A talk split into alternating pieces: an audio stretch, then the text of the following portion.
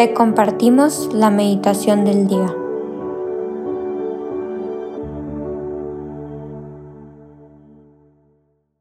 En el nombre del Padre, del Hijo, del Espíritu Santo. Amén. Ven Espíritu Santo, llena los corazones de tus fieles y enciende en ellos el fuego de tu amor. Envía Señor tu Espíritu Creador y renueva la faz de la tierra. Oremos. Dios que has iluminado los corazones de tus hijos con la luz del Espíritu Santo, haznos dóciles a tus inspiraciones para gustar siempre del bien y gozar de tu consuelo. Por Cristo nuestro Señor. Amén. Espíritu Santo, te pido que vengas sobre nosotros, que derrames tus gracias, que nos ilumines, que nos inspires, que seas tú quien hable a nuestros corazones, quien nos transforme a través de, este, de esta meditación, de este pasaje del Evangelio. María, te pido que estés con nosotros, que nos cubras con tu manto, que nos abraces. San José, ruega por nosotros.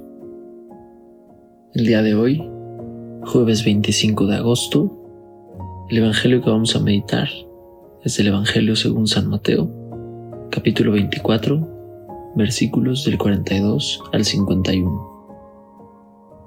En aquel tiempo, Jesús dijo a sus discípulos, Velen y estén preparados, porque no saben qué día va a venir su Señor.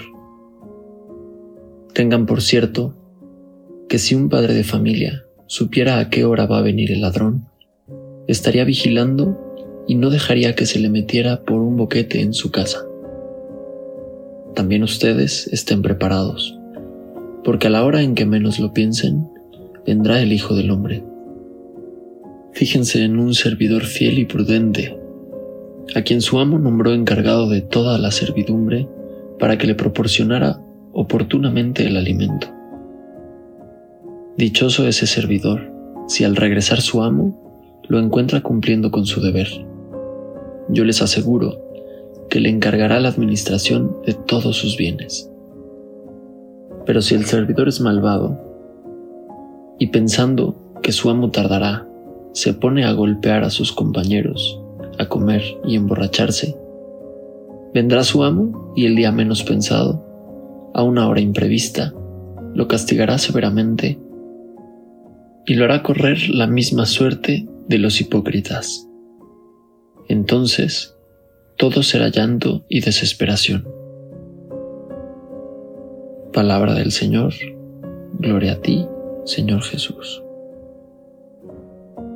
Este Evangelio, sin duda, puede parecer un poco rudo, un Evangelio duro, difícil, en el que vemos como Jesús pone un límite quizá, o nos advierte que no sabemos el día ni la hora.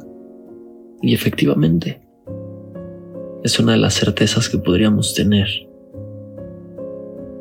Sin embargo, creo que hoy nos quiere invitar a que veamos este Evangelio como una oportunidad. Una oportunidad de amar más. Una oportunidad de entregarnos más una oportunidad de vivir con mayor intensidad cada momento de nuestra vida, cada actividad, cada conversación, cada momento con algún amigo, con algún familiar. Porque sí, efectivamente este Evangelio nos invita a hacer lo que nos corresponde, ¿no? A ser fieles, a ser prudentes, como aquel servidor que cuando su amo se va, se pone a hacer su trabajo y sus responsabilidades.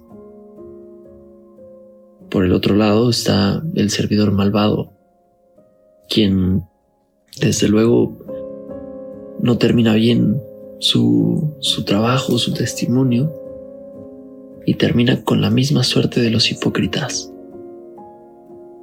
Sin embargo, la invitación que tenemos hoy es ser ese servidor fiel y prudente, aquel que no solamente cumple con su trabajo y sus responsabilidades, sino aquel que ama, aquel que ve esa oportunidad de hacer del ordinario un acto de amor extraordinario.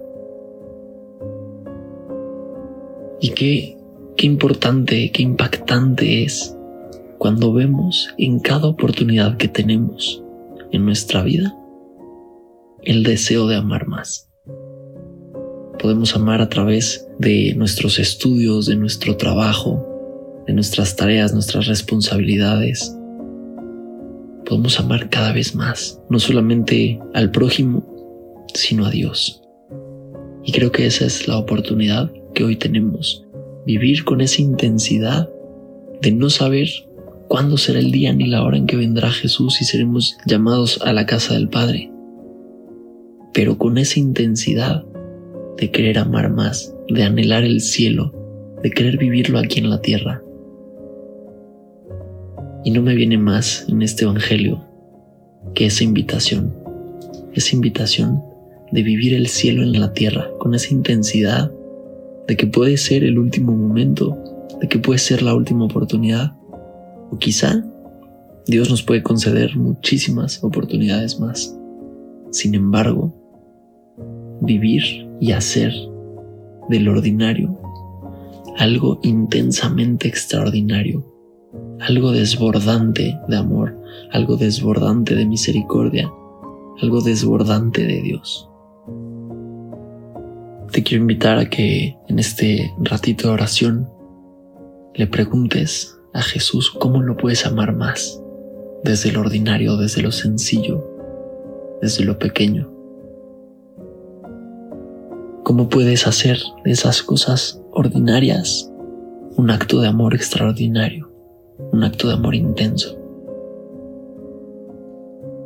Y que sí, hoy vivamos cada momento como si pudiera ser nuestra última oportunidad de amar a Dios, como si pudiera ser nuestra última oportunidad de llevarlo a los demás.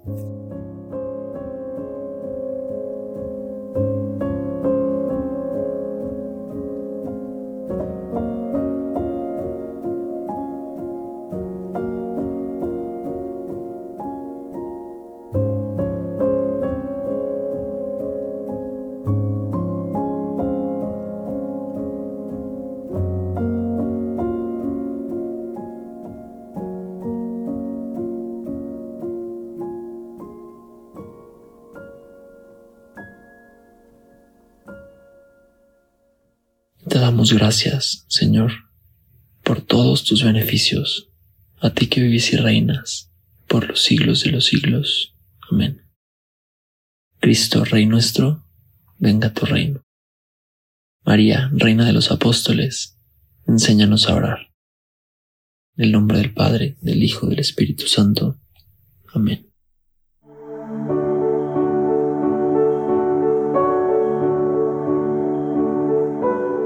Señor, que seas tú quien siempre reine en nuestros corazones.